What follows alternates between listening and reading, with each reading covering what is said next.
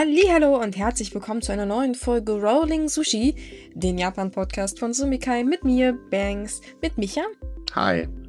Und Matze. Servus. Zur Abwechslung mal heute ganz kuschelig bei sommerlichem Wetter schon.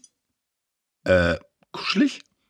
Jo, beim ja, ich meine, bei mir scheint auch die Sonne, aber kuschelig finde ich das nicht, weil sie scheint mir nämlich gerade so dermaßen ins Gesicht, dass das keinen Spaß macht. Na gut, dann ist sie nicht kuschelig, dann ist sie brutzelig. Du hast wahrscheinlich nicht genug Pflanze in deiner DNA, Micha. Zu wenig Photosynthesefähigkeiten. Photosynthese. Äh, ändern. Meine Photosynthese besteht darauf, äh, irgendwas auf einer Gabel zu spießen und mir in den Mund zu schieben. Äh, vorzugsweise bitte vegan, danke. naja, ist ja auch Gemüse. Äh, Passt doch. Leute, ihr wisst, dass Cannabis noch nicht freigegeben worden ist. Das dauert noch ein bisschen, ne? Ja. ich meine bloß, ich meine bloß. Naja, gut, egal. Dann wäre okay, ich kommen wir nach Japan. Entspannter. Genau, komm, komm, kommen wir nach Japan und nein, es smoked hier bitte keiner während der Aufnahme irgendwie nachher einen Joint oder so Krams. Hey, hallo, willkommen beim Rolling Sushi Podcast, du. ähm. Dann wären, wir wären wir aber alle mal so ein bisschen relaxter, oder? Wir machen das so wie während ja, des Brot in der Chill-Out. So. Genau, wir fangen mit dem ersten Thema an und das killt dann sofort den Effekt eines Joints und wir herausgeschmissenes Geld. Also lassen wir es lieber und fangen an. Denn äh, es gab nämlich ein, naja, versuchtes Attentat auf den japanischen Premierminister. Aber sagen wir mal eher, ah, also Attentat ist eigentlich zu viel gesagt, wenn man ehrlich ist. Ähm, aber fangen wir von vorne an. Der gute Premierminister macht ja momentan Wahlkampf, das heißt, er ist unterwegs. Und in einer Stadt äh, stand er dann auch gemütlich und hat mit den Leutchen oder vor den Leutchen geredet und dann flog eine Rauchbombe oder äh, sagen wir mal ein Container, der wohl eine Rauchbombe sein sollte, aber irgendwie keine war. So. Ne, da existieren auch Videos, wo man dann sieht, dass dann auch ähm, beherzt äh, Sicherheitspersonal eingreift und so weiter und so fort. Passiert ist nichts. Und der Attentäter konnte dank eines beherzten Eingreifens äh, eines ähm, Einwohners der Stadt festgenommen werden. Dabei handelt es sich um einen äh, 25-jährigen jungen Mann. Ähm, der halt einfach ziemlich sauer war, im wahrsten Sinne des Wortes. Er sagte mich bei der Polizei aus, ähm, dass er äh, sich zur Wahl stellen wollte, das aber anhand des Wahlrechts ähm, nicht funktioniert hat und so weiter und so fort. Und ähm, er ist halt sauer, weil die Demokratie äh, ausgehebelt wird dadurch und äh, findet das auch äh, oder ist enttäuscht vom Premierminister wegen des ähm, Staatsbegräbnisses für Shinzo Abe und auch wegen den noch nicht wirklich aufgeklärten Zusammenhang mit der Vereinigungskirche. So mhm. ein ganzer Wulz im Prinzip. Ja, ja. Ich mein, wer unseren Podcast sich anhört, weiß, dass es eine Menge Gründe gibt, auf unseren Premierminister in Japan stinkig zu sein. Mhm. Aber in der Hierarchie vom faulen Eiern und Gemüse werfen ist so eine Bombenattrappe, so eine Rauchbombe zu werfen, schon ein bisschen ekliger. Also, dass er es überhaupt geschafft hat, ist, ist auch schon ein bisschen komisch. Nein, dass er das geschafft hat, ist eigentlich gar nicht komisch, denn tatsächlich sind die Sicherheitsvorkehrungen trotz des tödlichen Attentats auf Shinzo Abe im letzten Jahr einfach nur lasch. Äh, ich meine, du kannst einfach zum Premierminister so hinlaufen, so, hallo, ja, es herrschte im Prinzip kein Abstand zwischen den Leuten, mit denen er äh, vor denen er gequatscht hat. Äh, und äh, ja. Also, Attentat aus Süden ist ganz einfach. Das hat halt auch wieder die Diskussion ausgelöst, äh, so nach dem Motto, aber Leute, hat ein tödliches Attentat nicht gereicht. Äh, wollt ihr jetzt noch unbedingt ein zweites riskieren? Was soll denn das? Da ist ja mhm. überhaupt kein Schutz. Ja, die so, Situation ist schwierig, weil halt der, das erste Attentat eigentlich gezeigt hat, wie einfach es ist. Mhm. Und der zweite Versuch, ich meine, der, der Herr hat nicht versucht, ihn umzubringen. Das hätte mit einer Rauchbombe nicht funktioniert. Äh, aber es, der zweite Versuch hat halt auch gezeigt, dass es immer noch einfach ist, obwohl das Sicherheitspersonal etwas äh, beherzter reagiert hat mit ihren lustigen Aktentaschen da, falls das jemand gesehen hat, die so aufgeklappt sind, fand ich sehr drollig.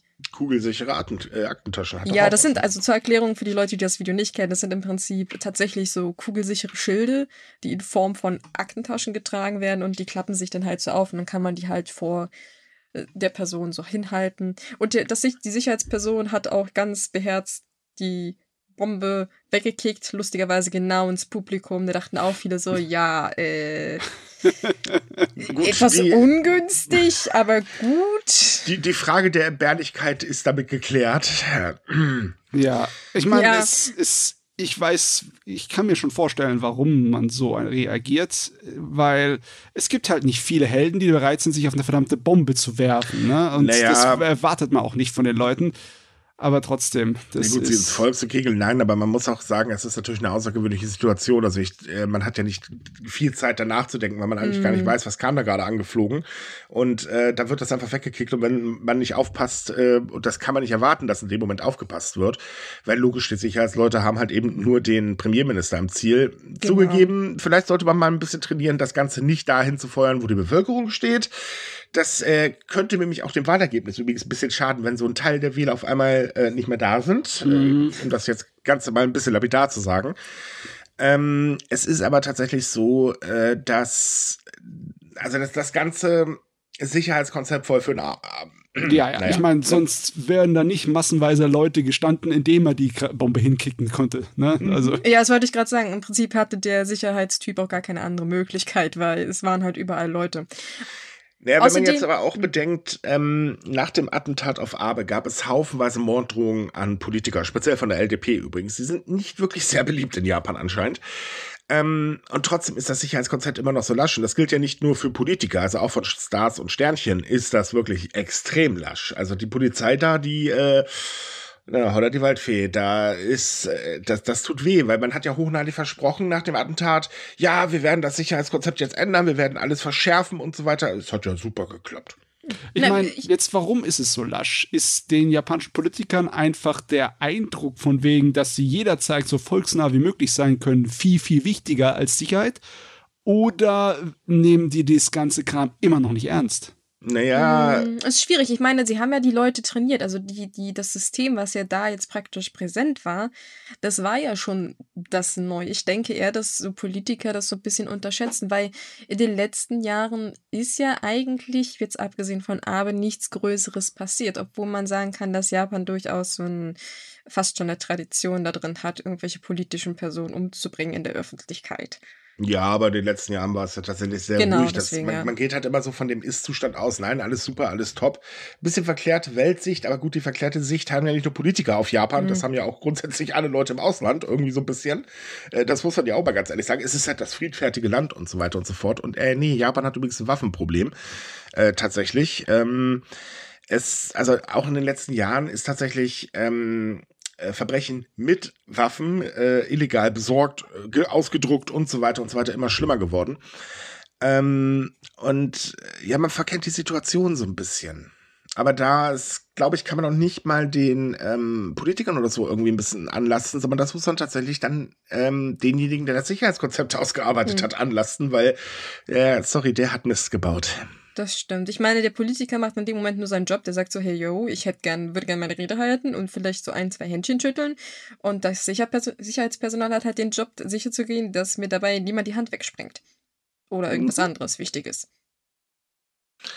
Das stimmt allerdings. Hm. Übrigens, was auch lustig war bei den ganzen Vorfall, wenn man das so sagen kann, ist eigentlich, wie, wie groß der Held gefeiert wird, der den äh, Attentäter praktisch geschnappt hat, weil das war auch keiner vom Sicherheitspersonal, wie gesagt, es war ein Zuschauer und das war, glaube ich, ein Fischer, wenn ich mich recht erinnere. Das war tatsächlich ein Fischer, ja. Genau. Und der wurde, wird ganz, wurde ganz groß gefeiert in der Zeitung und im Fernsehen und der natürlich ganz äh, japanisch hat gesagt, er möchte auf gut Deutsch seine Ruhe haben und er will auch nicht, dass sein Name oder sein Bild gezeigt wird. Naja, die, die beste Aussage war ja eigentlich bloß, naja, ich habe mir gedacht, wenn sie den jetzt nicht schnappen, dann machen sie den Hafen dicht und wir können nicht mehr weiterarbeiten. Ich habe mich beömmelt vor dieser Aussage, weil so, ja, das, das ist so typisch eigentlich. Ich, ja. stelle jetzt den Gegner, kann ich wenigstens weiterarbeiten. ich bin auch ganz, wie gesagt, bescheiden. Das war ja, das mhm. hätte ich ja, hätte doch jeder gemacht, ne? Naja, wie gesagt, mhm. für Sicherheitsleute ist es peinlich, dass der Fischer das war und nicht einer von ihnen. Aber naja wenigstens so eine hm. kleine, kleiner positiver Lichtblick in der ganzen Angelegenheit. Ja, der positive Lichtblick ist vor allem, dass nichts passiert ist. Net, oh, gut, natürlich, das auch. Äh, das sollte ja selbstverständlich sein. Ich sag, es hätte auch was anderes sein können. Also ja, das Potenzial war da. Es ist Richtig. nicht unbedingt so, dass es unmöglich wird, eine selbstgemachte kleine Bombe zu basteln. Ne? Nein, das ist tatsächlich relativ einfach. Ja. Hm. Das haben wir ja auch gesehen. Ich meine, Abe wurde ja mit selbstgedruckten Waffen angegriffen und das hat ja wunderbar funktioniert. Es hört sich jetzt ein bisschen blöd an, so wie wir es ausdrücken, aber es hat halt funktioniert. Und ähm, wie gesagt, das ist ja nicht der erste Angriff oder auch tödliche Angriff tatsächlich gewesen. Also wir hatten ja jetzt die Jahre über haufenweise Angriffe in U-Bahnen äh, mit äh, Messern etc. und so weiter. Ähm, da häuft sich halt einfach. Und ähm, Experten in Japan sagen halt auch, also liebe Polizei, ihr verkennt da echt ein Problem. Da solltet ihr mal dringend was tun, weil naja, man, man sagt halt immer, Japan ist so friedfertig und alle so, ach, ne, so eine homogene Gesellschaftsmasse, blases blub, aber nein, Japan ändert sich halt einfach und Verbrechen gab es auch schon damals. Hm. Ähm, und nur weil man nicht drüber redet, heißt das nicht, dass es nicht da ist. Das, das so, stimmt, es gibt auch japanische Serienmörder. Oh ja, und also, das nicht zu knapp. Das stimmt, da gibt es ein paar sehr gruselige Geschichten, aber wir sind ja kein True Crime Podcast, also. Äh, Leider. Zum Glück. Oh nee, wir, ganz stell dir mal vor, wir müssten jede Woche über irgendwelche Verbrecher reden. Ich glaube, dann würde ich mir Schugge werden. Ja, oh, danke. Darüber reden wir lieber über japanische Politiker. Die sind nicht ganz Nee, wir reden weiter über die japanische Bevölkerung. Oh. Denn ähm, das ist nämlich auch noch so ein Ding, wo man halt merkt, die Sicht auf die Bevölkerung von der Politik runter äh, ist ein bisschen seltsam. Es ist ja so, Japan ist ja angeblich das Land, ähm, wo, oder das Land der Hundertjährigen, so wird es ja genannt. Und das stimmt ja auch. Es gibt verdammt viele Hundertjährige oder über 100 Jahre alte äh, Herren und Damen in Japan. Ähm, das ist so, dass ja auch schon ähm, die äh, Regierung dazu rät, man soll sein Leben doch lieber so planen, dass man auf jeden Fall äh, älter als 100 Jahre alt wird. Sicher ist sicher.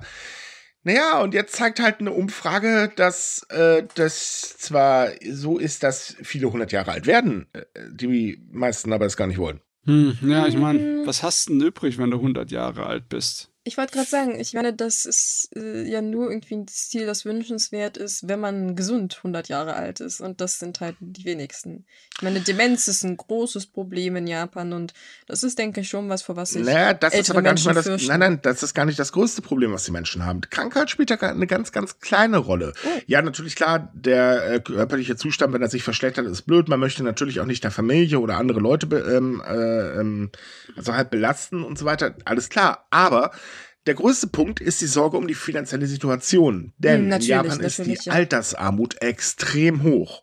Und äh, die Regierung macht auch nicht wirklich Anstalten, dagegen irgendwas groß zu unternehmen. Ja, jeder, der noch genug graue Zellen im Kopf hat, um mitzubekommen, wie es gerade aussieht mit der schrinkenden Bevölkerung in Japan, der denkt sich auch, die können meine Rente bestimmt nicht bezahlen, wenn ich 100 bin. Also es ist so, dass ein Ehepaar, oder sagen wir mal, es wird geschätzt, dass ein Ehepaar in den 60ern bis zu 20 Millionen Yen zusätzlich zur öffentlichen Rente braucht, um ihre Lebensunterhaltkosten zu decken. Und jetzt mal ganz ehrlich, ich meine, 20 Millionen Yen, das ist eine Hausmarke. Ja. Die man halt monatlich zusätzlich, äh, ähm, ähm äh, also pro Jahr war das, ne? Ja. Äh, zusätzlich braucht. Das sind mal eben so 100, äh, was waren das? 135.720 Euro. Das ist nicht wenig und äh, das, das hat nun mal nicht viel. Es kommt ja auch. Aber für die ganzen Lebensabend, ne? Das ist nicht pro Jahr. Mensch braucht keine 100.000 Euro pro Jahr. Äh, nee, das wollte ich auch gerade sagen. Ja, sorry, ich bin total verrutscht. Nein, äh, tatsächlich äh, für den gesamten Lebensabend. Aber trotzdem ist das eine Hausnummer. Ja. Und äh, nicht umsonst sagt man zu Japan übrigens mittlerweile auch, dass es äh, das Land der äh, Greisenstraftäter ist. Denn tatsächlich begehen immer mehr ältere Menschen Straftaten, weil ihre kleine Rente nicht mehr zum Leben reicht und sie viel besser im Gefängnis versorgt werden. ja, stimmt, das hatten wir ja schon mal. Mhm. Das ist so abstrus. Ja, wobei leider auch ein Problem in anderen Ländern. Also ja, natürlich. Altersarmut ist in sehr, sehr vielen Ländern äh, das. Also genau genommen ist es doch so. Gehört man nicht mehr zur produktiven Mehrheit der Bevölkerung oder beziehungsweise die noch, ich glaube noch ist es eine Mehrheit. Mittlerweile schrumpft diese Mehrheit ja auch. Ist man schlagartig überhaupt nicht mehr interessant. Äh, das gilt für junge Menschen genauso wie für ältere Menschen auch. Man wird einfach alleine gelassen. Hm. Größtenteils jedenfalls. Ist aber eigentlich nicht auch im Sinne der äh, Politik, oder? Weil es ist nicht so, dass die Alten auf einmal aufhören würden zu wählen. Ja, das ist bei der LDP ja bekanntlich nicht ganz so wichtig. Sie ist ja nicht die CDU, ne? Jo. bei der CDU ist es was anderes. Da sind die Alten immer die ganz, ganz wichtigen. Also jedenfalls kurz vor der Wahl. Danach hat man eh schon wieder alles vergessen. Bei der LDP ist es ja so, die wissen ja sowieso, dass sie äh, wieder Regierungspartei werden. Da ändert sich ja nichts. Hm, das ist mhm. wahr. Das ist echt, ähm, das ist wie fehlender Druck von Wettbewerb. Ja. Wenn der nicht da ist, warum soll dann irgendjemand Innovation oder sonst irgendwie verbessern? Naja, es gibt aber in Japan noch andere Probleme. Natürlich muss man das Ganze auch irgendwie bezahlen. Also zum Beispiel höhere Renten kommen ja auch nicht von irgendwo her. Ne? Wir wissen, ja. Japan extrem verschuldet und so weiter. Äh, das Problem ist, arbeitende Bevölkerung nimmt logischerweise auch ab. Man hat so ein kleines Problem mit Ausländern, äh, die eigentlich dringend benötigt werden als Arbeitskräfte, die man aber lieber aus dem Land wieder raushaben will will, so schnell wie es geht und, und, und, und, und. Ja. Also sprich, die Sozialkosten sind mit der größte Punkt im japanischen Haushalt, äh, neben natürlich der Verteidigung, also die verstinkt noch ein bisschen mehr. Ähm, das Ganze ist einfach schlicht und ergreifend gar nicht finanzierbar. Dazu kommt, dass man ja auch noch das Problem hat mit zum Beispiel äh, der Geburtenrate, die ja, äh, naja, ich sag mal, sie hat schon ein paar Türen des Kellers offen. Ähm, und um das zu finanzieren, geht man ja auch an das Geld der älteren Menschen ran. Also zum Beispiel werden höhere Krankenkassenbeiträge fällig und höhere Eigenanteile, weil man einfach sagt, sorry, wir brauchen das Geld jetzt einfach mal dafür. Das ist, also genau genommen macht ja die Regierung folgendes. Das Geld, was noch da ist, ähm, das wird einfach immer mal wieder umgeschichtet. Und darunter leiden halt die Leute, die nicht arbeiten. Wobei die Leute, die arbeiten, leiden leider auch, weil, ähm, naja, da ist halt das Lohnniveau jetzt auch nicht unbedingt gerade das Beste. Ja. Ähm, äh, es ist also ganz, ganz merkwürdig. In Japan merkt man halt ganz extrem diesen Unterschied zwischen politischer Elite und normaler Bevölkerung. Ganz ehrlich, wir haben das ja schon mal gehabt, dass es in Japan so einen Begriff gibt von wegen silbernes Personal, mhm. weil sehr, sehr viele von den Rentnern noch dazu verdienen, weil sie es müssen oft. Ne? Es gibt tatsächlich aber, auch das ganz kurz nur als Anmerkung, es gibt aber tatsächlich auch die Gruppe, die gerne weiterarbeitet, weil es einfach Spaß macht, weil sie sonst vereinsamen würden, weil Alterseinsamkeit ist da nämlich auch ein ganz großes Thema. Ja, klar, das gibt es natürlich auch. Aber äh, es hatten sich ja schon ohne Zutun der Regierung ganze Strukturen darum aufgetan. Ne? Mhm. Das ist äh, Büros sich aufgemacht haben, die Rentner dann zu Arbeiten vermitteln genau. und dergleichen. Ne? Das ist, äh, war eigentlich schon ein relativ großer Zweig. Klar, da, damit kann man nicht die Probleme sofort alle lösen, ne? Aber dass das alles im Endeffekt so so frei dem ganzen System überlassen wird, ne? dass die Regierung so nicht meint, nein, wir müssen da irgendwie feste Regelungen einführen oder dass das auf jeden Fall nicht irgendwie ausgenutzt wird, weil ich kann mir auch vorstellen, dass das nicht unbedingt die bestbezahlten Jobs dann sind, die die Rentner bekommen. Ne? Nee. Hm. Das finde ich natürlich echt schade, ne? weil es im Endeffekt so frei dem Japan der japanischen Gemeinschaft überlassen wird, dass sie da irgendwas hinbasteln. Ich meine, es ist natürlich clever, wenn man sagt, doch, die Gesellschaft wird das Problem schon von alleine lösen, was sie auch irgendwann wahrscheinlich irgendwie in irgendeiner Form tun wird. Aber ob es dann das gewünschte Ergebnis ist, äh, das ist wieder so eine andere Frage, ne? Das kann auch äh, nach hinten losgehen. Ja, ja, das erleben wir ja zum Beispiel gerade bei den Maßnahmen für die Geburtenrate, ne? Ja, naja. Ah, es ist halt so, so skurril, dass das, wie gesagt, es ist so ein offensichtliches Problem. Und die Regierung ist so, la, di, di, di, di, da, uh, hier wächst der Gras, schön. ja, aber um die japanische Regierung, ich will sie ja nicht wirklich in Schutz nehmen, aber ich muss es mal gesagt haben, da hat keine Regierung der Welt von irgendeinem modernen Industriestaat eine Lösung für. Das Nein, ist wohl auch wahr. Und das, äh, das System, also der Kapitalismus lässt es einfach schlicht und ergreifend gar nicht zu, weil da geht es halt immer darauf, man muss halt eben den Wert steigern. Ähm, und man, es ist alles gar nicht darauf ausgelegt, dass ähm, man einen größeren Anteil an älterer Bevölkerung äh, tatsächlich ähm, versorgen kann, weil eben die auch die Lebenserwartung steigt. Also zum Beispiel kam er jetzt, sorry, ich muss mal wieder zur deutschen Politik switchen, äh, hier unsere Klapsbacken von der CDU, war das oder war das CSU? Egal, sind eher beides Klapsbacken, ähm, an und meinten, man, wird jetzt das Renteneintrittsalter oder man sollte das Renteneintrittsalter an die Lebenserwartung koppeln. Das heißt, also, es kann passieren, dass man alle halbe Jahr kommen sie an oder jedes Jahr und dann, jo, ne, jetzt musst du wieder ein bisschen länger arbeiten. Ähm, also die Ideen dahinter sind auch mal total kokolores. Man muss aber auch dazu sagen, dass wir hier von Menschen reden, die darüber entscheiden, die das Problem mit der Altersarmut später gar nicht haben werden. Weil Politiker, tja, hm, das muss man ganz ehrlich sagen, die sind bestens versorgt. Ja, ich meine, die hätten wahrscheinlich so schon genug Finanzen, aber die kommen ja nach ihrer politischen Karriere auch in einen schönen kleinen Sitz an, an, an der Spitze einer großen Firma und mhm. dann, ja, die haben keine Sorgen. Richtig, und das ist nämlich der Punkt. Ähm, wie soll jemand darüber entscheiden, der selber gar nie in diese Situation kommen wird? Tut mir leid, in meinen Augen ist es ja nicht gänzlich gar nicht möglich. Und das merkt man tatsächlich in jeder Industrienation, richtig. Hm. Ach ja, aber in der Hinsicht ist ja Japan halt gezwungenermaßen uns schon voraus, ne? weil klar, sie sind ein Abbild unserer Zukunft. Ja. Und deswegen, also bei uns gibt es ja, so viel ich weiß, nicht so eine größere Struktur von Wegen, die sich darum bemüht, für Renten an Arbeitsplätze zu finden in Deutschland. Nein, das gibt es definitiv nicht. Wobei, wenn der Fachkräftemangel bei uns so weitergeht, dann kommen wir auch irgendwann an den Punkt. Hm. Denn äh, die Sache ist, ähm, wir haben auch das gleiche Problem wie mit Japan. Wir stehen halt nur ein paar Jahre ähm, hinterher. Ähm, der Fachkräftemangel wird bei uns auch immer größer. So. Oder man könnte es auch irgendwann Arbeitskräftemangel schlicht und ergreifend nennen. Das ist das gleiche Problem, was Japan auch hat. Weil tatsächlich ist es genau das Gleiche. Bei uns heißt es halt, oder hieß es jahrelang, geh auf die Uni, dann wird was aus dir. Ne? Und immer hat man gehört, hier, ich habe mein Leben lang äh, geschuftet, damit meine Kinder es besser haben und die gehen jetzt auf die Uni und das wird alles ganz toll, bla, blub. So das Übliche. Ohne Uni bist du nix. Point. Das hat sich natürlich durch die Gesellschaft durchgezogen. Also zum Beispiel mit einem Hauptschulabschluss hast du es immer noch verdammt schwer, was eigentlich totaler Quatsch ist, aber naja, bitte. Hm. Ähm, und das Problem war in Japan auch so oder ist in Japan auch so. Da heißt es immer, geh auf die Uni, dann bist du was wert, etc. und so weiter. Bist, gehst du nicht auf die Uni, bist du nichts wert, Punkt, Ende aus. Ja, klar. Wenn so. du die Uni fertig gemacht hast, dann jagen die äh, ganzen Unternehmen dich, dann wollen sie dich haben, dann geben ja. dann kommen sie zu deiner Tür und geben dir Angebote für eine Arbeitsstelle. Da, dazu gehen wir gleich übrigens noch ein bisschen genauer ein, äh, weil da ja. haben wir auch noch ein Thema für. Ja. Ähm, aber es ist halt so, dass dadurch natürlich logischerweise Arbeitskräfte für einen bestimmten Bereich immer weniger werden. Und das ist immer der Bereich, wo man eben keine äh, Universitätsabschluss äh, Dingsbums da einstellt, weil die werden dann einfach gnadenlos überqualifiziert und wollen das ja auch gar nicht. So, ähm, dann kommt noch äh, das Problem hinzu, dass ähm, man sich dezent ausländerfeindlich gibt, um das mal vorsichtig auszudrücken. Und das Problem haben wir hier auch. Die Ausländerfeindlichkeit in Deutschland ist extrem hoch mittlerweile.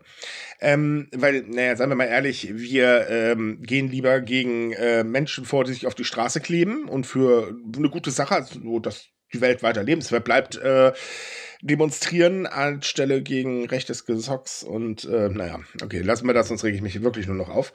Gut, in Japan kleben sie sich nicht auf die Straße, aber es ist halt so, da ist eine generelle Abneigung nun mal da, die auch vor allem bei Konservativen natürlich extrem groß ist. Trotzdem sagt man halt, naja, wir brauchen aber Fachpersonal aus dem Ausland. Das heißt, man macht sich auf der einen Seite erstmal super unattraktiv, weil klar, ähm, Nachrichten haben so den Hang, dass sie eigentlich weltweit ähm, mitzukriegen sind, weil sie halt einfach um die Welt gehen, Internet sei Dank. Ja, ja, wer will denn da schon hingehen? Deutschland ist übrigens extrem unattraktiv. Japan hat das Glück, noch ein bisschen attraktiver zu sein, aber äh, naja, als Arbeitsland, äh, da wo sie gerne fischen wollen, ehrlich gesagt auch nicht so wirklich. Und man, man schießt sich da selber einfach ins Bein, schlicht und ergreifend. So, tja, und ähm, dann hat man den Salat. Und den hat Japan jetzt und wir werden den auch bald haben. Boah, was bin ich heute wieder negativ. Gold. Ja, ja, ja. Muss, musst dich mal am Zaun ziehen hier so. Ganz langsam. Ja, was denn? Ich bin nur realistisch. Das ist das Sonnenlicht, Matze. Das ist, bewirkt bei Micha genau das Gegenteil. Ui, ui, ui, ui. Da ist man realistisch und dann ist es auch wieder falsch. Meine ja, Güte. Ja, okay, ich korrigiere alle meine Aussagen. Spätestens in 20 Jahren laufen wir alle mit, äh, weiß ich nicht, äh, äh, wie heißt die blöden Dinger denn? Ähm, ähm, Einhörnern, die äh, äh, Regenbogeneis scheißen durch die Gegend. Ja. oh Gott, ich erinnere mich gerade wieder an die Toilettenwerbung. Uiuiui. Michael, wir sagten per optimistisch, nicht Wahnsinn. Sorry, aber also jetzt, ne, ganz ehrlich, verlange nicht so viel von mir. ich kann schlecht sagen, alles wird gut, weil, tut mir leid, aber ich bin zu tief in Wirtschaftssachen äh, mittlerweile drin, da kann ich mehr so optimistisch sein. Naja, jedenfalls äh, ist es halt allgemein so ein Problem und viele sagen halt einfach 100 auf gar keinen Fall. Ich kann es nachvollziehen. Mal abgesehen davon, dass natürlich auch in Japan Leute wissen, aha, Klimawandel macht bei uns immer alles schlimmer. Ähm, ich glaube, Asien kämpft ja momentan noch mit einer extremen Hitzewelle, jetzt schon tatsächlich, wenn ich mir das, äh, die Daten so angucke. Und ähm, naja, je älter man wird, desto schlimmer wird es auszuhalten. Das muss man auch dazu sagen. Und das wissen auch sehr, sehr viele. Ja, mhm. das kennen wir. In Japan ist Hitze eine gefährliche Angelegenheit für ältere Leute. Oh ja. Obwohl Japan hat ja sein eigenes Klima. Die müssen jetzt zum Beispiel mit dieser bestimmten Hitzewelle nicht kämpfen. Auch nee. wenn es wärmer ist als sonst und die Kirschblüten früher anfangen, so wie das in letzter Zeit halt immer ist, jedes Jahr. Yep. Ist es trotzdem keine Hitze. Also so, so, Länder wie zum Beispiel äh, Indien kratzen gerade mal wieder so an den 40 Grad. Ja. Yay. Gut, so, gehen wir weiter, weil wir ja gerade so viel Spaß daran haben, über Junge und Alte und Probleme und so weiter zu regeln, äh, reden. Es gibt da noch eine andere Sache, denn man will ja unbedingt das Kinderkriegen attraktiv machen. Das wird ja auch dringend Zeit. Das hatten wir jetzt letztes Mal, vorletztes Mal und ein paar Mal davor, ich glaube, hören wir auf zu zählen, ist es eigentlich jedes Mal unser Thema. Ähm, weil es ist ein riesengroßes Problem. So, und äh, seit langer, langer Zeit berät eine Arbeitsgruppe des Justizministeriums darüber, dass man doch vielleicht mal irgendwas am Sorgerecht ein bisschen ändern sollte. Denn in Japan gibt es nur eine Art des Sorgerechts. Das heißt, man scheiden, lässt sich scheiden, einer kriegt das Kind, der andere hat nichts mehr zu melden, bumm, fertig aus. So. Und jetzt möchte man eigentlich das gemeinsame Sorgerecht einführen. Das Problem an der ganzen Geschichte ist, man berät da jetzt schon, also seit 2021 drüber. Und das Gremium ist so dermaßen gespalten, dass man jetzt zwar der Meinung ist, okay, wir sollten vielleicht ein gemeinsames Sorgerecht einführen, aber das Wie müssen wir jetzt noch klären. Das heißt, dass man berät im Prinzip weiter. Das Ding ist, diese Art der Sorgerechtsregelung ähm, ist natürlich auch eine Entlastung zum Beispiel für die Frau. Ne, meistens bleibt halt Mama mit Kind dann alleine, Papa macht sich dann fröhlich aus dem Staub, das ist so das Normale. Ja, es geht auch anders, das weiß ich. Ich sage ja nur das Normalbild. Ähm, und das ist natürlich eine Sache, wo man sich so denkt, ah, das ist ein bisschen unattraktiv, ein Kind in die Welt zu setzen, wenn ich in Japan nachher als alleinerziehende Mama rumlaufe, weil Unterhalt kriege ich dann auch nicht. Haha, schön, Dank auch. Und ähm, das wäre halt zum Beispiel ein Ansatz, um das vernünftig mal zu ändern. Hm. So, die Kritiker sagen nämlich, naja, aber wenn es das gemeinsame Sorgerecht gibt, dann äh, macht das ja so, wenn man aus einem äh, sich trennt aus den Gründen von zum Beispiel häuslicher Gewalt oder Missbrauch, ja, dann bleibt das ja, weil äh, der eine Teil, der das gemacht hat, verschwindet dann ja nicht. Ähm, ja, okay, bei einem ausschließlich gemeinsamen Sorgerecht wäre das ja so. Aber das ist ja nicht, was sie geplant haben. Deswegen diese Argumentation hört sich ein bisschen so fadenscheinig Ja, das ist nämlich der Punkt. Genau genommen ist nämlich tatsächlich geplant, dass das gemeinsame Sorgerecht nur dann ausgesprochen wird, wenn es eine einvernehmliche Scheidung ist. Hm. So, hm. also sprich, man versteht sich noch. Gute Idee.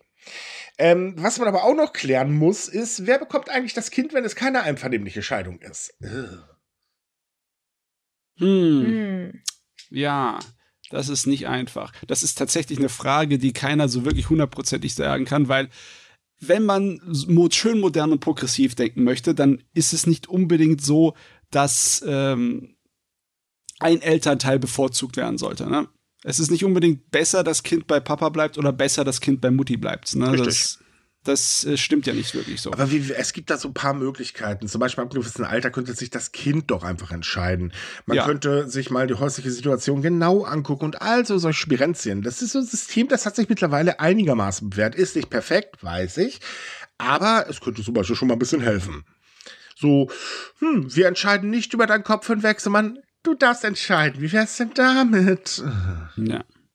Also es ist wirklich sehr bescheiden, dass keinerlei Bewegung da passiert, obwohl es seit Jahren gewünscht ist aus der ja. Bevölkerung. Ne? Richtig, die Regelung ist gewünscht, vor allem, weil man sich natürlich auch erhofft, dass dann die Sache mit dem äh, mit der Unterhaltszahlung endlich vernünftig geregelt wird. Denn ähm, auch das, das ist ein Satz, ich weiß nicht, wie oft ich den schon gesagt habe mittlerweile in den letzten Folgen. Es ist halt so, es ist unglaublich einfach, sich aus der Affäre zu stehlen und äh, Mann, Schrägstrich Frau mit Kind alleine sitzen zu lassen. Kommt es immer wieder vor.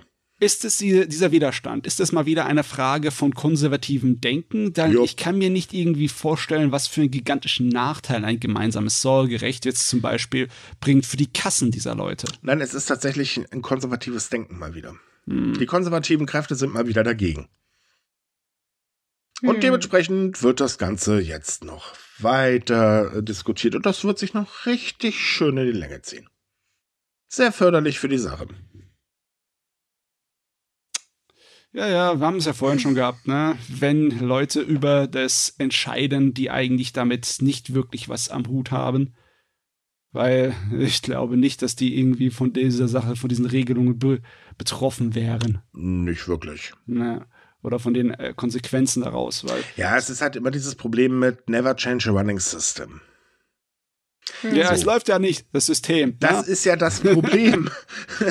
das ist halt so dieses Ding. Das ist jetzt so, das kann doch so bleiben, daran ändern wir mal lieber nichts. Okay, danke, das war jetzt die konservative Meinung. Jetzt gucken wir mal zu den äh, Bevölkerung rüber. Hey, bitte ändert endlich was, das funktioniert so einfach nicht. So, liebe Konservative, ihr seid hier definitiv in der Minderheit. Äh, ach so, ihr bestimmt also trotzdem, ne, dann ist ja gut. nicht so ganz äh. demokratisch, wie man sich äh, wünschen möchte. Nicht so, wie man sich wünschen möchte. Nee, tatsächlich nicht. Weil man weiß, dass das System einfach hinkt von vorne bis hinten. Man ist nun mal also, wenn jetzt eine Frau äh, sich scheiden lässt, so, dann ist es schon mal sowieso nicht gut, dann hat man eh schon mal, äh, ist man schon mal Lästeropfer. Und wir wissen, Japaner können verdammt gut lästern. Ähm, dann ist man auch noch alleinerziehend, dann hat man das Problem, guten Job kann man sowieso knicken, den kriegt man so gut wie gar nicht und man knapst immer irgendwo so an der Armutsgrenze rum. So, weil maximal gibt es dann vielleicht nur Teilzeitjobs und äh, das haben wir ja nun auch schon gehabt. Teilzeitjobber werden echt beschissen bezahlt. Ähm, man ist aber auch gesellschaftlich leider out of order. Also sprich, du bist absolut ins Abseits gedrängt. Und natürlich ist das äh, für eine Frau so, dass man sich denkt, naja, warum soll ich dann denn eigentlich ein Kind in die Welt setzen, wenn dieses Risiko besteht? Wenn einfach dieses Risiko besteht, dass ich sowieso nachher mich, äh, also meine Karriere kann ich erstmal in die Tonne treten, ich muss mich um den Haushalt kümmern, weil Mann macht ja auch so gut wie gar nichts und so weiter und so fort. Dazu kommt, dass ja jetzt eine Umfrage äh, rausgekommen ist, wo äh, festgestellt worden ist, dass es tatsächlich der größte größte Teil, und äh, wir reden hier wirklich von ähm, knapp 80 Prozent der japanischen Frauen, der festen Meinung sind, dass einfach japanische Männer in der japanischen Gesellschaft locker bevorzugt werden. Stimmt ja. auch tatsächlich. Ähm, aber das, das sind halt einfach Hindernisse, weil wenn man dann sich sowieso äh, alleine nur um Gleichberechtigung äh, zu erfahren, dermaßen gegen alles Mögliche stemmen muss, das macht mit einem Kind die Sache nicht besser. Point. Nee. Also die Zahlen sind sehr, sehr ernüchternd. Mhm. Wenn wir schon darüber reden, immer wie die Geburtszahlen in Japan sind und dass die jetzt auf irgendwie 800.000 pro Jahr gesunken sind, ne? Ja. Und dass die Schätzungen hier davon ausgehen, dass etwa 200.000 von diesen Kindern sind jedes Jahr betroffen von solchen problematischen Scheidungen und äh, die Sorgerechtsregelungen dann äh, hört sich das nach einer riesen Alarmglocke an. Das ist nicht nur ein kleines Problem, das halt irgendwann mal gelöst werden muss. Das ist ein akutes Problem. Dezent oh, ja. ausgedrückt, ja. Ja. Also gut ist es definitiv nicht und es ändert sich halt so einfach nicht, sondern immer sich zu Tode diskutiert. Da wird irgendwann wieder ein Konsens gefunden, damit dann halt eben beide Parteien irgendwie ein bisschen was von dem bekommen, was sie wollen. Und bei der Bevölkerung kommt dann irgendwie so, so ein Mischvorschlag an, mit dem sie auch wieder nichts anfangen können. Hm. So, es, es, ist halt leider so. Also ja, ich weiß, ich bin immer zu negativ, das ähm, wurde mir ja schon ein paar Mal gesagt, aber es tut mir leid, das ist nun mal die Realität. Das stimmt ja auch, das, das will ich auch gar nicht verneinen. Aber wie gesagt, das sind so Probleme, die können sich so einfach lösen lassen. Ne? Das, ja. ist, das, ist, das ist in dem Fall im Gegensatz zu den ganzen Alters. Äh, Generationsproblem, ist das ein Problem, das lässt sich theoretisch recht einfach lösen und die meisten sind dann da mal so, ja nee, wir könnten es einfach machen, aber wir machen es kompliziert, weil ja, immer, man muss aber auch dazu sagen, das sind ja nicht die einzigen Probleme, die zum Beispiel davon abhalten, ähm, ein Kind in die Welt zu setzen. Es gibt noch ein ja, ganz anderes nö, Problem.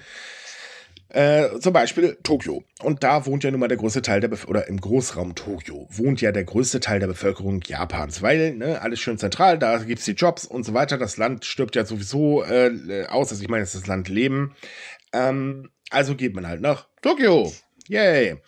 Problem ist allerdings, wenn man jetzt zum Beispiel sagt, ich möchte jetzt mal hier meiner Familie ein bisschen was bieten, dann ähm, wird es schwierig, verdammt schwierig, denn Tokio ist bekanntlich sehr, sehr teuer.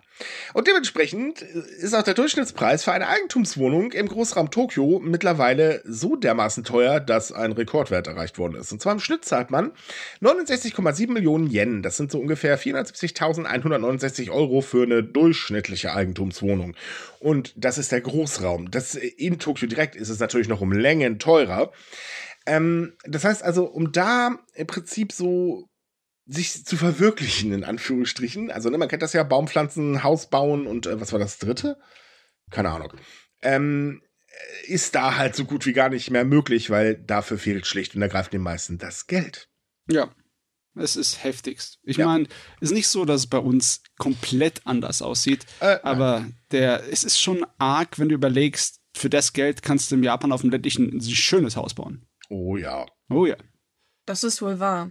Oder mhm. du kannst auch schon ein bestehendes kaufen, sogar mit schönen großen Grundstück. Das ist alles ja. vorhanden. Also. Ja, vor allen Dingen gehen ja die ganzen Experten davon aus, dass der ganze Spaß noch weiter steigen wird. Äh. Weil Tokio hat so ein klitzekleines Problem mittlerweile. Tokio hat so ein bisschen den Hang dazu, sich Luxus zu sanieren. Ja, das ist sowieso so ein ganz merkwürdiges Konzept. Das verstehen auch viele Einwohner nicht ganz, weil das macht, wie du bereits schon sagtest, das Ganze nur noch noch teurer. Mhm. Und das, das ist, halt, halt so der, der, typische Immobilienboom. Ich meine, Tokio, klar, ist ein super attraktiver Immobilienmarkt. Da sind Rendite drin, da träumt man als Anleger tatsächlich nur von. Ähm, die findest du in anderen Bereichen also schwer, verdammt schwer. Ähm, und dass man dann natürlich ankommt und sagt, naja, wir bauen dann halt hier mehr für die wohlhabende Bevölkerung, weil die, da kommt mehr Geld für uns bei raus, ist irgendwo, ja, es ist verständlich, muss ich mal ganz ehrlich sagen. Aber vielleicht sollte doch dann zumindestens die äh, Stadtverwaltung oder Metropolverwaltung mal eventuell drüber nachdenken, dass es vielleicht eine Idee wäre, da ein bisschen gegenzusteuern, weil Tokio äh, wird nicht mehr so toll sein. Also es mag schön aussehen und so weiter, wenn überall Luxus herrscht. Äh, aber tja, das ähm, würde aber auch dazu führen, dass da nicht mehr sehr viel Metropole übrig bleibt, was sich aber 95 Prozent der Menschen die Stadt nicht mehr leisten können. Ja, mhm. man, man darf auch nicht vergessen, auch wenn es nicht so akut ist, es lockt trotzdem Aasgeier an, wenn da die Preise so steigen ja. und das Geschäft so lukrativ ist. Japan hat Erfahrungen damit, wie schlimm das ist, wenn eine Immobilienblase platzen kann. Ne? Zehn das, Jahre lang eine verlorene Generation. Das ist nämlich der nächste Punkt. Es ist nicht unwahrscheinlich, dass eine Immobilienblase in absehbarer Zeit wieder platzen wird. Ja, okay, Wir, ähm, dazu, muss, dazu muss damit gespielt werden. Also im Sinne von Glücksspiel, faule Kredite und sonstige Sachen. Aber das kann halt passieren, je lukrativer das wird, je mehr lockt also, halt also so ich weiß ja ne? nicht, was gerade wieder im Hintergrund abläuft, ne? Ja, das meint, das meint ja, Matze, ne? Das, ja es ist, es ist auf jeden Fall heftig. Hinzu kommt übrigens, die Anzahl der neuen Eigentumswohnungen sinkt. Es wird also auch weniger gebaut, was natürlich auch an steigenden Baukosten liegt. Ähm, kommt ja noch erschwerend hinzu. Aber es ist, es ist einfach krass. Also von hm. den Preisen her ist das wirklich übel. Und man muss ja bedenken, dass ja logischerweise dadurch auch die Mietpreise steigen. Ja, die Leute, die, die sowas immer damit Profit machen, die vergessen was ganz Wichtiges irgendwann gibt es keine Leute mehr, die sich das leisten können. Und dann sitzt man auf sehr, sehr teuren Wohnungen fest und dann wird es schwierig. Nö, oh, dann ja, werden sie Spekulationsobjekte. Du mhm. kommst mit Immobilien kommst du immer durch. Das ist nicht das Problem. Das funktioniert immer.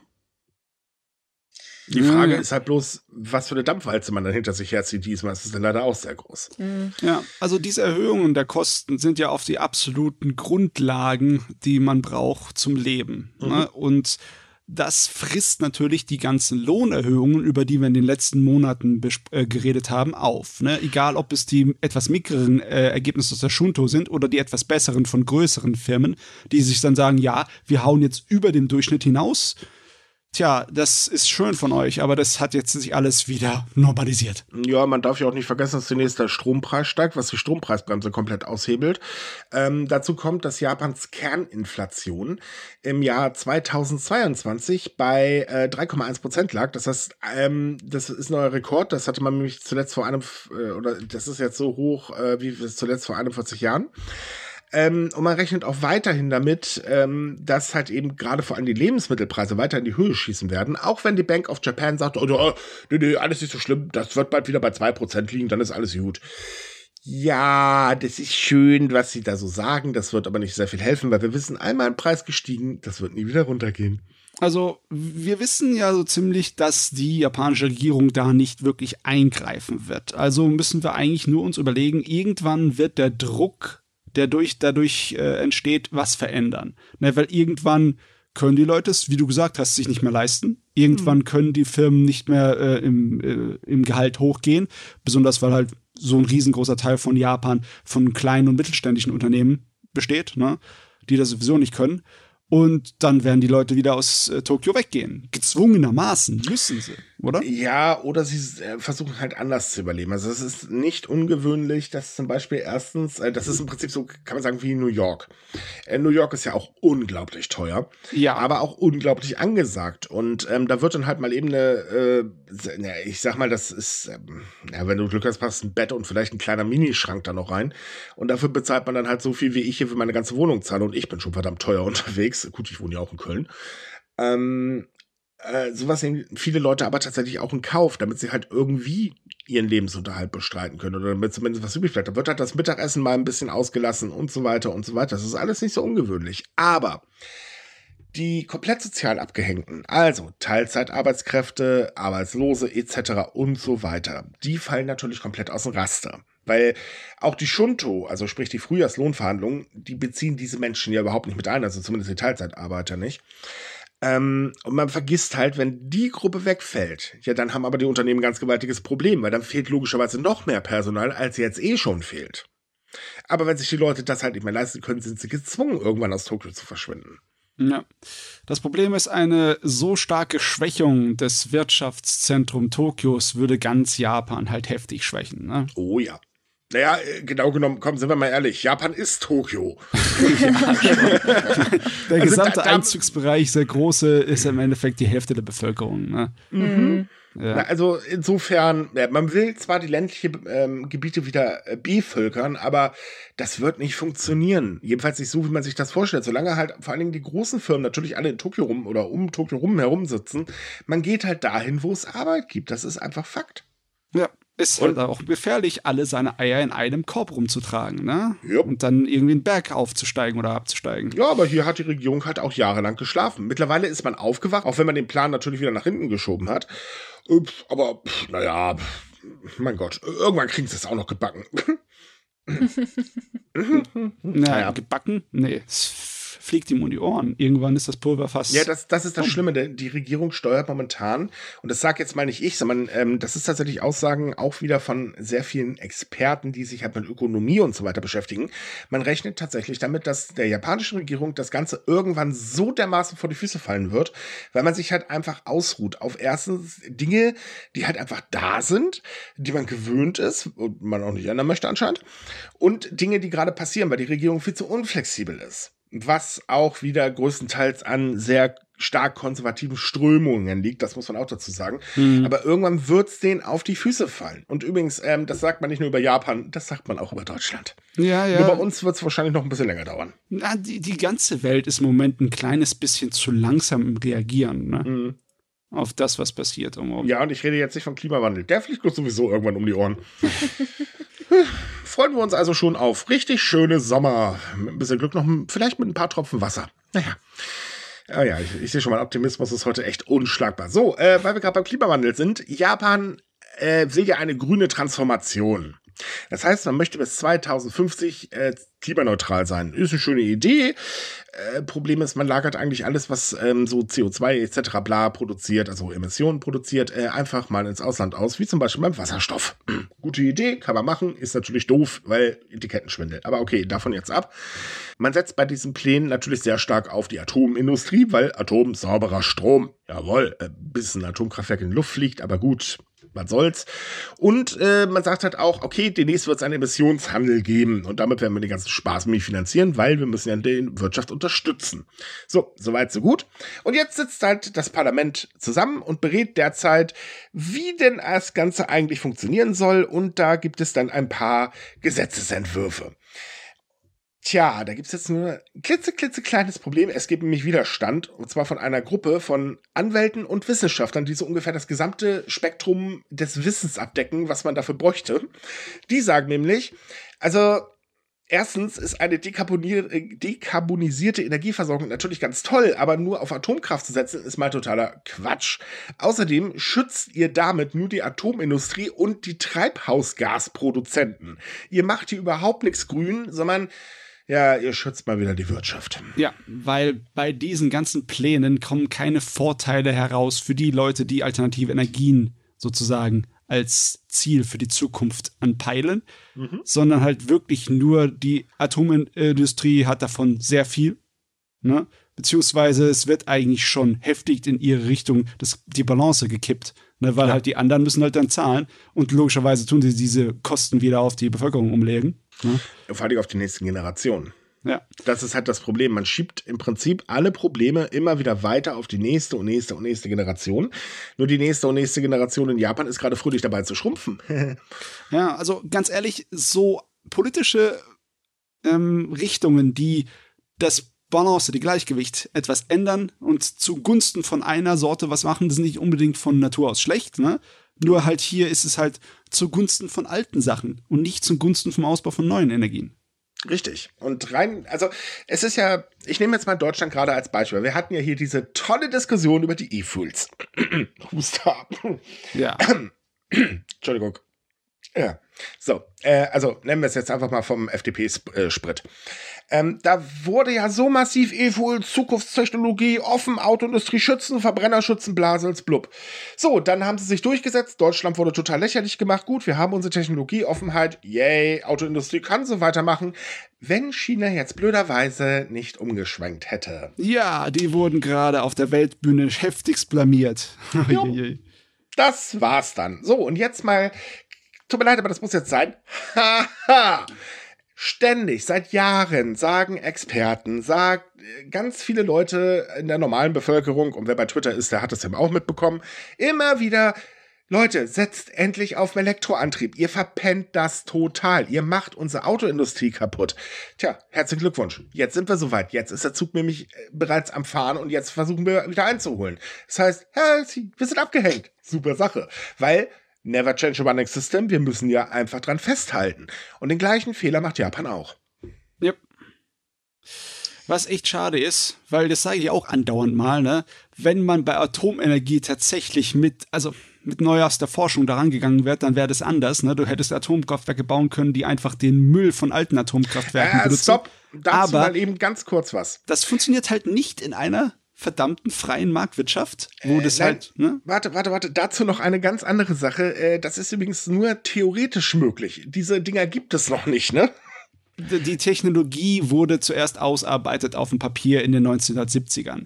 Richtig. Es wäre locker problemlos machbar gewesen, bis zu den 90ern das reif zu haben und dann einzusetzen. Das, das Problem ja. ist, dass Atomenergie nicht von Regierungen geleitet werden, sondern halt von der freien Marktwirtschaft und die macht das, was das günstigste ist und das einfachste ist. Und das ist halt auf den alten Kram hängen bleiben. Ne? Naja, und da muss ich auch widersprechen. Auch das sieht man zum Beispiel gerade in Deutschland. Wir haben jetzt unsere letzten drei Atomkraftwerke endlich abgeschaltet. Yay!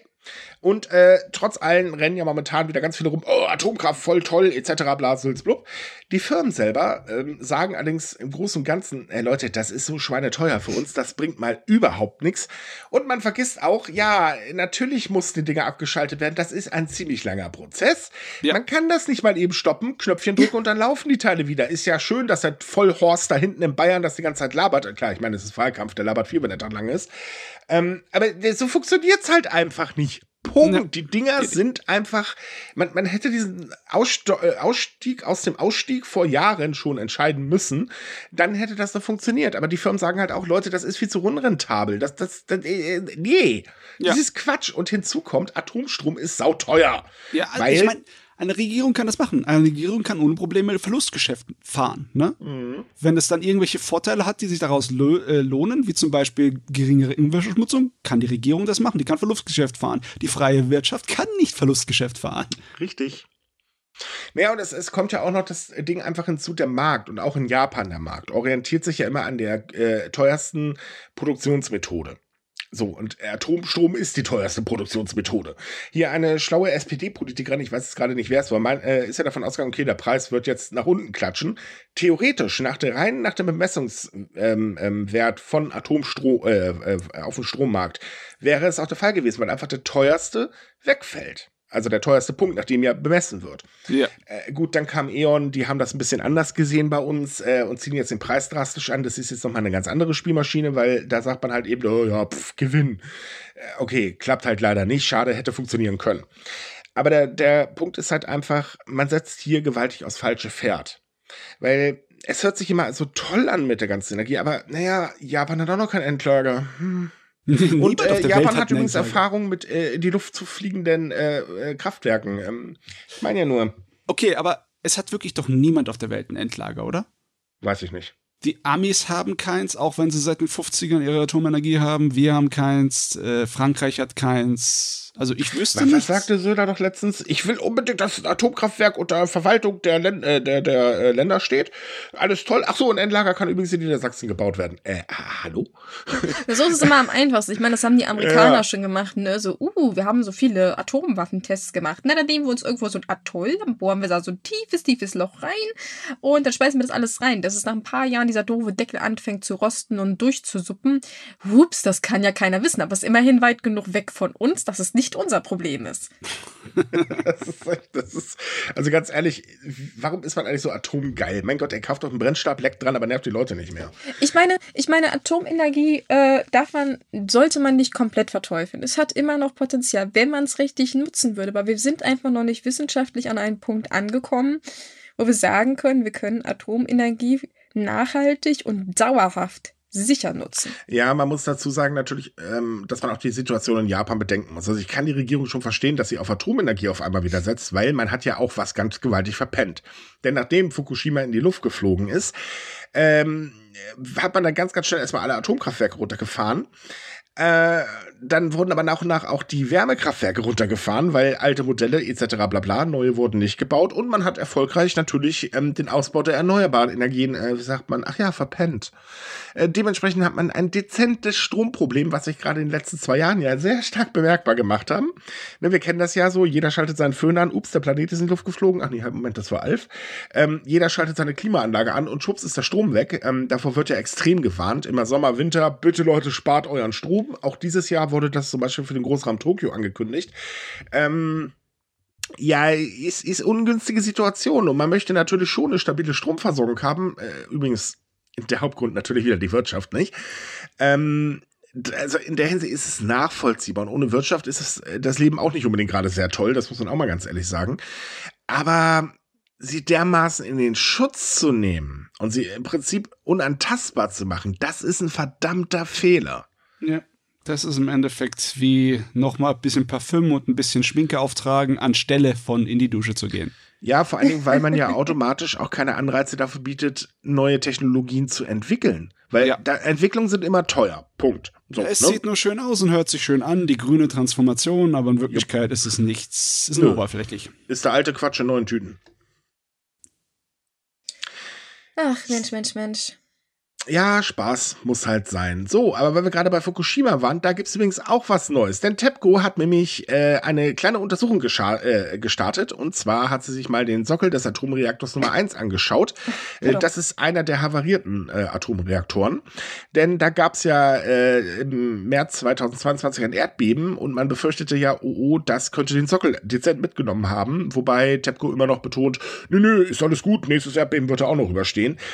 Ja, das ähm, ist, glaube ich, nicht mehr so ganz der Fall, denn die Aufnahmen zeigen, äh, oh, die Schäden sind ja größer, als man dachte. Ah, das ist wieder so ein Upsi-Moment. Ich meine, mhm. ich kann verstehen, warum, warum das so ein bisschen schwierig ist, die Gesamtlage einzuschätzen, weil, wie gesagt, da kann halt keiner reinlaufen und einfach mal nachgucken und sagen, jupp, das sieht halt so und so aus. Und Nein, so, außerdem. So verrückt ist, glaube ich, echt keiner mehr, Gott sei Dank. Und zusätzlich äh, hat sich ja die Lage mit den Jahren auch verschlechtert. Das heißt, es kann sein, dass es vielleicht vor zehn Jahren anders aussah, aber es ist halt schon ein bisschen Zeit ins Land gegangen und dementsprechend, ja, desto länger das dauert, desto schlechter wird das Ganze da drin und auch drumherum Richtig. aussehen. Also mal die hohen Zahlen. Ähm, der Sockel ist 8,5 Meter hoch ähm, und stützt 440 Tonnen ähm, so viel wiegt halt der Druckbehälter. Und sein Außendurchmesser beträgt 7,4 Meter und der untere Teil der Wand ist nach Angaben von Depco ungefähr 1,2 Meter dick. So, wie stark der untere Teil übrigens genau beschädigt ist, das kann man immer noch nicht sagen. Da muss man jetzt noch mal ein bisschen untersuchen. Äh, das Problem ist halt, äh, dass die Fotos zeigen, ähm, dass äh, sehr viele Eisenplatten in der Mitte der Wand gefunden worden sind, dieses Sockels. Was so viel bedeutet, dass er ungefähr die Hälfte seines 1,2 ähm, Meter dicken Betons mittlerweile verloren hat. Ergo, jeder könnte sich ausmalen, die Stabilität ist nicht mehr so wirklich da. Hm, man geht zwar davon aus, dass so ein schlimmes Erdbeben erstmal nicht mehr auftreten wird, aber auch das hören wir schon seit Jahren. Ja, man hofft immer, dass der Worst Case nicht eintrifft. Das ist zwar schön, dass man daran glaubt und auch vielleicht darum bitte, äh, bittet, aber. Ja, aber äh, Sicherheitsvorkehrungen sind was anderes. Da rechnest ja. du mit dem Schlimmsten. das wollte ich gerade sagen. Trotz allem, wie gesagt, geht TEPCO weiter davon aus, dass der Sockel den Atomreaktor weiterhin stützt. Ähm, man gibt aber mittlerweile sogar kleinlaut zu, dass man nicht ausschließen kann, dass der Druckbehälter bei einem weiteren so starken Erdbeben demnächst kippt oder versinkt. Und das jo. wäre na, so ungefähr das Fatalste, was passieren kann. Hm. Ja, ich meine. Eigentlich will ich gar nicht mehr über dieses Thema reden, weil einfach nee. jedes Mal, weißt du, statt immer so eine gute Botschaft sind das eigentlich immer so Botschaften, wo man sich denkt, okay, schlimmer kann es nicht werden. greifen wir jetzt mal Tourismusthemen auf, ne? Oh, das, so einfach ein geht das, Micha. Das muss ich öfter mal ausprobieren. Ja, so einfach geht das. Ich habe mich auch keine Lust mehr darüber zu reden, weil ganz ehrlich, irgendwann tut mir einfach nur der Kopf davon weh. So, äh, jetzt erstmal, ähm, es kommt wieder mehr Touristen nach Japan. Toll, wa? Yay! Tatsächlich äh, ist das auch äh, zwingend erforderlich, weil man hat halt immer noch ein bisschen zu kämpfen. Ähm, natürlich äh, mit äh, wirtschaftstechnisch, also sprich die Tourismusindustrie. Ich meine, klar, die lag jetzt ein paar Jahre komplett brach im Prinzip.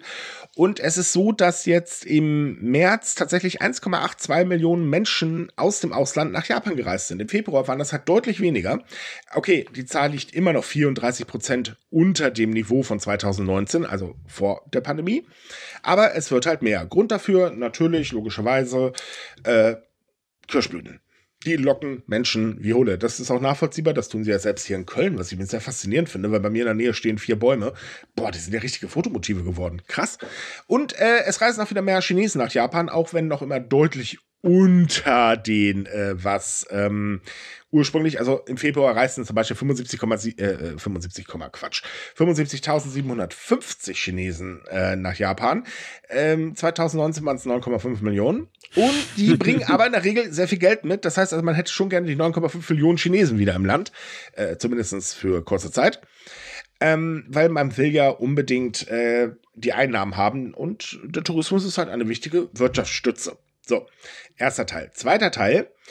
Äh, Im Gegenzug reisen aber nur wenige Japaner tatsächlich ins Ausland, was mehrere Gründe hat. Also erstmal sind ähm, im äh, März tatsächlich nur 694.300 Japanerinnen und Japaner ins Ausland gereist. 36 Prozent des Niveaus des gleichen Monats 2019. So, äh, seit Anfang des Jahres schwankt die Quote so zwischen 30 40 Prozent. Also wenig.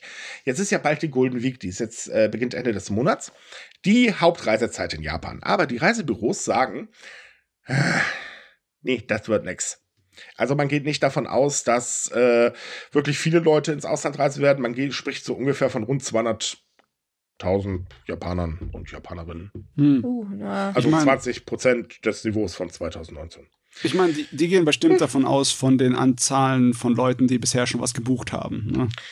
Äh, wahrscheinlich ist davon auszugehen. Es gibt aber auch natürlich logischerweise Probleme. Ähm, zum ersten die steigenden Kosten. Das ist tatsächlich einer der Hauptgrund, weil ja, es ist verdammt teuer geworden. Flugpreise gestiegen und, und, und, und, und. Das können sich viele einfach schlicht und ergreifend nicht leisten. Ähm, das andere Problem ist, die Zahl der ausgestellten Reisepässe geht zurück. Und das nicht zu knapp. Ah, also hm. also haben die Japaner überhaupt keine Lust mehr. Auf gut Deutsch. Richtig. Oh, Tatsächlich ja. Also äh, Ende 2022 lag die Gesamtzahl der gültigen japanischen Reisepässe bei 21,75 Millionen. Das sind 2,65 Millionen weniger als im Vorjahr. Hm. Vor der Pandemie okay. hatte übrigens noch jeder vierte Japaner einen Reisepass. Und jo, jetzt hat einfach ja, deutlich weniger halt. Ich, ich finde das besonders skurril in dem Kontext, dass der japanische Reisepass meines Wissens nach einer der mit den meisten Freiheiten ist.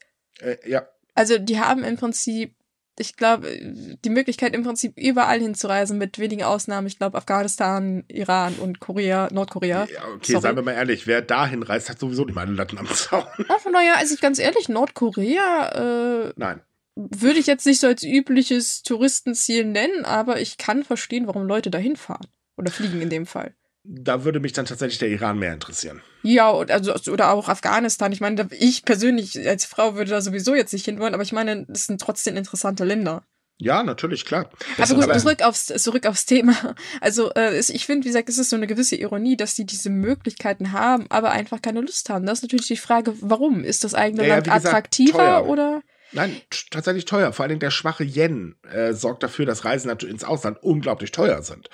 Ähm, plus das Flugangebot ist noch gar nicht wieder auf dem Level von 2019. Gerade auf Regionalflughäfen ja. ähm, ist äh, das also wirklich übel. Ähm, und da kommt noch hinzu, die Leute reisen lieber im Land. Das bringt natürlich der Wirtschaft ein bisschen mehr, muss man dazu sagen. Könnte aber, und davon geht man halt aus, wenn jetzt die Touristen aus dem Ausland wieder mehr werden, irgendwann äh, so dezent aneinander geraten. Mhm. Na, mal sehen, was da draus noch wird. Ich denke nicht, dass es ein, also sollte sich natürlich die Wirtschaft erholen, was wir ja alle hoffen, dass es eine Entwicklung ist, die wieder rückläufig ist, weil die Japaner eigentlich sehr gerne reisen. Ja, es, es ist halt das Problem ähm, einfach da, dass ähm, äh, sie reisen zwar gerne, aber man hat jetzt halt jahrelang natürlich sich zurückgehalten, gerade auch im Inland, also Verwandte besuchen etc. Bla. Das wird jetzt gerade erstmal kräftig nachgeholt. Ja. Wenn die Inflation sich abflaut, die Menschen wieder mehr Geld haben und so weiter, dann sieht das natürlich anders aus, aber dazu muss es erstmal kommen. Und es, der Lohn muss halt vernünftig mitsteigen und danach sieht es immer noch nicht aus. Ja, die Sache ist auch die, hm, es ist schwer einzuschätzen, wie groß der Faktor ist, aber ein psychologischer Faktor ist bestimmt auch dabei, ne? Klar. weil man sich jetzt halt angewohnt hat, nicht zu reisen. Ja, und Diese außerdem wird ja gerade davor gewarnt, dass äh, Japan eine neunte äh, Infektionswelle treffen könnte. Äh, das könnte die Reiselust auch ein bisschen vermiesen. So viel, also erstmal, ne, es kommen mehr Touristen aus dem Ausland, Japaner reisen weniger und jetzt kommen wir zu den ganz Nachteiligen für die Touristen aus dem Ausland. Jeder kennt ja von euch wahrscheinlich den Japan Rail Pass, richtig? Ich meine, äh, okay, wenn du mal vorhattest, nach Japan zu reisen, dann kennst du ihn. Ich wollte gerade sagen, warum frage ich eigentlich? Ich kriege ja sowieso keine Antwort von unseren Hörern. Schade übrigens eigentlich. Ähm, also, äh, der Japan Rail Pass ist halt eine sehr günstige Möglichkeit, bequem durchs Land zu reisen. Ne? Mit dem Pass kann man halt eben äh, das gesamte JR-Netz nutzen, äh, mit so ein paar kleinen Ausnahmen. Ist in der Regel wirklich sehr günstig. Jetzt gibt es aber da äh, eine Ankündigung, denn ab Oktober 2023 wird das gute Stück ordentlich teuer. Und zwar deutlich über 65 Prozent. Zum Beispiel, das sind jetzt wohlgemerkt noch nicht die festen Preise. Also das sind erstmal nur die Bekanntgaben. Die festen Preise werden wohl noch jetzt in der nächsten Zeit folgen, aber das wird ungefähr sich in dem Rahmen bewegen. Denn der Standard Rail Pass mit einer Reisedauer von sieben Tagen kostet aktuell im Reisebüro 29.650 Yen. Online kostet er 33.620 Yen und der neue Preis sind dann 50.000 Yen. Das ist eine Steigerung von 69 Prozent. Puh. Mhm. Also in Euronen von um die 200 Euro auf 340. Ja, ganz genau. Das Eurer ist Spaß. Und ja. das muss man jetzt auch ganz tatsächlich sagen, sollte das die Preisspanne sein, wovon wie gesagt auszugehen ist, ab da wird der Rail Pass eigentlich unattraktiv und ab da sollte man sich als Reisender, der nach Japan reisen will, auch mal lokal äh, oder regional ein bisschen umgucken, denn sehr, sehr viele Anbieter haben nämlich eigene Angebote, die sich dann wahrscheinlich mehr lohnen. Ja, mhm. es war schon vorher nicht sofort klar, dass man immer für jede Japanreise sich einen Railway Pass holt, Nein. weil auch für 200 Euro, manchmal kannst du einfach das gar nicht ausnutzen und es wäre günstiger, einfach jede Fahrt einzeln zu bezahlen. Mhm. Jetzt ist es so, dass das eigentlich keine Rede mehr ist. Nee, ich meine, so viel fährst du seltenst auf deiner Reise, dass sich das lohnt, den 340 Euro Pass zu holen.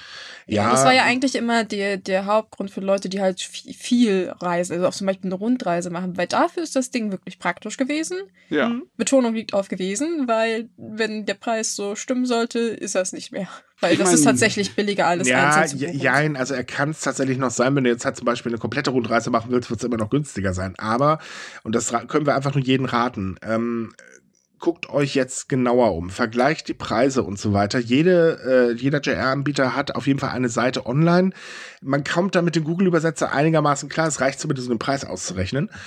Ähm, und da solltet ihr tatsächlich als erstes schauen. Hin, man muss auch sagen, wie gesagt, Preise stehen noch nicht ganz fest. Und was auch noch nicht feststeht, ist eigentlich die Frage, was passiert eigentlich mit Pässen, die vor Oktober gekauft worden sind, aber erst nach Oktober genutzt werden.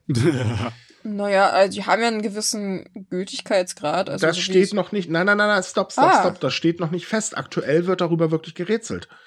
Wir haben auch okay. noch keine Antwort. Also ich habe nachgefragt, wir haben keine Antwort bekommen. Ich weiß, dass andere Magazine weltweit auch nachgefragt haben und ebenfalls keine Antwort bekommen haben. Aktuell stellt sich wirklich die Frage, sind die dann überhaupt noch gültig oder muss man nachzahlen? Ja, das wäre definitiv wichtig, weil ich meine, so eine Japanreise planst ja nicht äh, erst letzte Woche, ne? Ja, doch, gibt es bestimmt einige, aber in der Regel nicht, nee. Tja. So, Strange. heute überziehen wir noch mal ein bisschen weiter. Wir haben nämlich noch zwei Themen, die ich ganz gerne anbringen würde. Das eine Thema ist nämlich die Sache zum Ding, japanische Unternehmen stellen jetzt wieder Studenten ein. Äh, endlich auch wieder vermehrt Studenten. Das ist ja jetzt während der Pandemie ein bisschen zurückgestellt worden. Ist eigentlich eine gute Nachricht. Das Problem ist, da gibt es äh, eine Sache, die mh, hm, ist gar nicht so toll und das ist das Ovahara. Ah, okay. Ich habe es garantiert wieder falsch ausgesprochen, aber egal. Und dabei handelt es sich um eine Praxis, dass Firmenbewerber, in der Regel halt die Stud äh, Studierende oder Schüler, dazu zwingen, Kontakt zu anderen Firmen abzubrechen, um so sich das Personal zu sichern. Ah, ja, stimmt. Davon haben wir ja schon öfter mal was gehört. Richtig. Und das sind teilweise sehr perfide Methoden, das muss man ganz ehrlich sagen. Hinzu kommt, dass die Firma aber keine Garantie gibt, dass derjenige dann auch wirklich eingestellt wird. ja. ja das ist das perfide daran, ne? Mhm. Und auch keine Und Garantie auf das versprochene Gehalt, ne? Nein, auch nicht. Es ist tatsächlich so, dass diese Maßnahme eine extrem psychische Belastung für viele Studenten darstellt. Und äh, das ist ja nicht nur die einzige unlautere Methode, die Unternehmen sich da mittlerweile leisten. Da gibt es noch ein paar andere. Ähm, aber also das ist wirklich ouch. Und äh, die Fälle dieses Jahr häufen sich tatsächlich. Und zwar so weit, dass jetzt sogar schon äh, Politiker sagen, ey Leute, jetzt ist aber mal Schluss damit, hört gefälligst auf. Ihr ähm, stört damit ganz, ganz gewaltig die Möglichkeit, sich frei für eine Stelle zu entscheiden. Hm, ja. ja. ich wollte schon mal sagen, ne? Ähm, Im Prinzip verstößt das ja auch gegen Gesetze und Rechte, ne? Ja. Ich meine, die haben ja ihre äh, Tricks, das halt äh, unter der Hand zu machen. Die sind ja nicht doof. Ja, aber ja. allgemein, ja, es, es, sind illegale Praktiken. Aber mhm. äh, bisher hat da noch keiner so ordentlich durchgegriffen. Zumindest ist es mir nicht bekannt, dass ein, irgendwie ein Unternehmen da deswegen was auf die Fingerchen gekriegt hat. Nein, nein, es gibt momentan nur ein Du-Du-Du-Du-Du. Ja, naja, das ist. Aber mittlerweile wird das Ganze öffentlich im Internet diskutiert. Und wenn sowas diskutiert wird, dann kommen auch die Namen der Unternehmen raus. Und das finden Unternehmen nicht so toll. Äh, also wir können dann längerfristig über ein Umdenken nachdenken. Äh, das wollte ich nämlich gerade sagen. Wenn ja, die Leute ich mein, drüber reden, dann ist das extrem schädigend für das Unternehmen, genau. weil gerade die jüngere Generation lässt sich sowas nicht mehr gefallen. Richtig. Das ist der Wahnsinn, aber tatsächlich, meckern hilft. Ja, Vor allem im Internet, ne? Ja, aber ganz ehrlich, das ist ja auch so eine Sache. Da kommst du halt eben aus der Schule gerade raus, bist also absolut unerfahren, ähm, bist eh in einer Gesellschaft, wo äh, Einschüchterung ganz oben steht, wo man ja eh immer so ein bisschen äh, den Bückling macht, äh, gerätst da dann an so ein äh, an so ein Unternehmen, das halt diese Praxis durchführt und die üben dann heftigst Druck auf dich aus. Äh, du machst es in der Hoffnung, okay, dann krieg ich da wenigstens den Vertrag und dann guckst du nachher doof in die Röhre, ne? Das ist, also. Wahnsinn. Aua. Ei, so. Ei, Kommen wir zum äh, letzten Thema, obwohl ich hätte das gerne auch noch mit dem Knoblauch angebracht, aber gut, dann nehmen wir das mal nächste Woche mit rein. Ähm, Spoiler, Micha. Ja, doch, ich muss jetzt was spoilern. Äh, nächste Woche kriegt ihr also was über Knoblauch. Ähm, nee, es ist nämlich so, es vergeht ja, oder man redet ja überall über Chat GPT. Und das machen wir jetzt auch. Denn äh, ChatGPT erobert gerade Japans Behörden, Tatsächlich ist ähm, die Stadt Yokosuka als die erste Kommune, die dieses Ding in ihren Behörden einsetzt. Oh, das ist interessant. Wir hatten schon mal drüber gesprochen, und zwar als jemand das im Parlament ausprobiert hat, um den Premierminister so ein bisschen bloßzustellen, was sehr lustig Richtig. war. Und da haben wir schon drüber gesprochen, dass äh, einige Kommunen drüber nachdenken, weil es ja durchaus Potenzial hat. Aber dass das so schnell in den Testlauf geht, hätte ich nicht erwartet. Ja, und zwar ähm, geht es jetzt darum, die Stadt möchte damit Bulletins erstellen, Sitzungsprotokolle zusammenfassen, Dokumente auf Druckfehler überprüfen und Vorschläge für neue Projekte sammeln, sowie Ratschläge äh, für die Politik einholen. Hm. Äh, was damit nicht gemacht wird, ist, es wird keine, werden keine persönlichen Daten ähm, geben, also die man, mit denen man die Maschine füttert. Äh, das möchte man unterlassen. Und der Bürgermeister der Stadt sagt, ähm, es ist ein Werkzeug, das wir nutzen möchten, denn wenn wir darüber nachdenken, was eine Stadtverwaltung tun kann, um die Einwohner, äh, den Einwohnern ein glückliches Leben zu ermöglichen. Ich bin tatsächlich gespannt, wie der Test ausfällt. Ich ja. auch, weil was ich die letzten paar Tage und Wochen so von diesen netten Chat-GPT gesehen habe, war doch recht amüsant. Also wenn man das für Kleinigkeiten benutzt, wie zum Beispiel Zusammenfassen von Protokollen oder äh, Kontrollieren von Unterlagen, das könnte vielleicht gut gehen. Aber alles, was, glaube ich, über Informationsverbreitung herausgeht, könnte schwierig werden. Ja, ja, es ist sehr lustig, wenn man momentan Google anstrengt und nach einer bestimmten Phrase sucht. Äh, ich habe sie gerade leider nicht im Kopf, ich habe die mir irgendwo mal notiert. Ähm, die wird nämlich von ChatGPT so rausgegeben, dass es zum Totschreien komisch, wie viele Seiten Artikel äh, einfach rotzfrech ähm, benutzen. Vor allem Agenturen machen das gerade ganz gerne. Vergessen aber, das Ding rauszulöschen. Ja, das habe ich auch schon öfter. Also hatte ich auch schon gesehen, fand ich sehr witzig, wer da alles so sich bereichert. Also ja, ich bin da wirklich etwas zwiegespalten, besonders bei der Art und Weise, wie Yokosuka das hier einsetzen möchte. Das ist ja eigentlich löblich vorsichtig, wie sie die äh, Maschine da einsetzen möchten. Aber das Problem ist auch, dass sie damit das Potenzial dieser Software nicht wirklich ja, ausschöpfen. Ja, mhm. aber du kannst es eigentlich nicht anders einsetzen. Alles ja. andere würde persönliche Daten berühren. Und äh, ganz ehrlich, du kannst das Ding doch nicht mit persönlichen Daten füttern, weil das ja immer noch lernt. Du, das heißt, du gibst die Daten ja automatisch an, äh, Oh Gott, wie heißt ja die Firma eigentlich dahinter? Ja. Äh, OpenAI, ne? Das ist das Problem, weil das Ding nicht einfach äh, lokal laufen kann. Mhm. Ähm, das Problem ist, wenn du nicht weiter die fütterst, die AI, dann, äh, die künstliche Intelligenz, dann kann die auch nicht besonders viel gut tun und bef- viel machen. Ich meine, wenn du weißt, wie du mit ihr umgehen kannst, dann kannst du ihr beibringen, so langsam nach mal sicher, was für Lösungswege sie benutzen soll und was für Probleme sie für dich lösen sollte, dann wird sie richtig mächtig. Aber halt, wenn du das nicht kannst, dann wird sie halt, okay, dann kannst du Ja, das eigentlich auch mit anderen Sachen machen. Da brauchst du nicht ich- ChatGPT dafür. Also ich gebe ganz ehrlich zu, ich traue der Software nur so weit, wie ich es werfen kann. Das dürfte Ja. nicht sehr viel weit sein bei der äh, ganzen Servermenge. äh, ich halte von den Dingern ehrlich gesagt auch überhaupt nichts. Aber ähm, gut, das muss jeder für sich wissen. Ich bin ansonsten immer ein Freund von neuer Technologie. Ich habe ja auch so eine Bubblebox hinter mir stehen. Nein, ihren Namen sage ich jetzt nicht. Ähm, äh, aber bei dem Ding bin ich dann doch eher skeptisch, das gebe ich ganz ehrlich zu, weil ich, klar, ich habe mit denen auch schon rumgespielt, auch mit Bing etc. Ich kriege ja mit, was Google da veranstaltet. Eieieiei. Also es hat mehr Fehler als alles andere und ähm, Fehler können Auswirkungen haben, das wissen wir. Und außerdem, wie war das doch? Jetzt haben wir doch den Herrn Musk, der gerade mit seinem True AI ankommt, wo ich jetzt auch schon denke, geil, jetzt bringen wir also Fake News so und das Volk, das wird ja immer genialer. Ähm, aber um mal wieder zurück auf Japan zu kommen, äh, die Stadt ist zwar der Vorreiter, aber es starten in der nächsten Zeit weitere Tests und zwar von Ministerien. Denn zum Beispiel das Landwirtschaftsministerium wird äh, jetzt in diesem Monat ebenfalls einen Test starten und auch ähm, äh, andere Ministerien haben schon gesagt, ja, doch, warum eigentlich nicht? Also Japan ist da tatsächlich mal wieder ganz, ganz, ganz, ganz weit vorne. Ich meine, das ich finde das sehr werden. schwierig. Ich finde das Ja. sehr schwierig. Da saß, also ich kann mir gut vorstellen, dass irgendjemand dort in den in, in entsprechenden Stellen sitzt und denkt so, uh, das ist lustig, das macht Spaß, das nehmen wir mal. Aber wie Matze halt schon sagte, das Konzept von diesen Dingen funktioniert nur in einem größeren Umkreis und auch nur, wenn man es dauerhaft mit Daten füttert.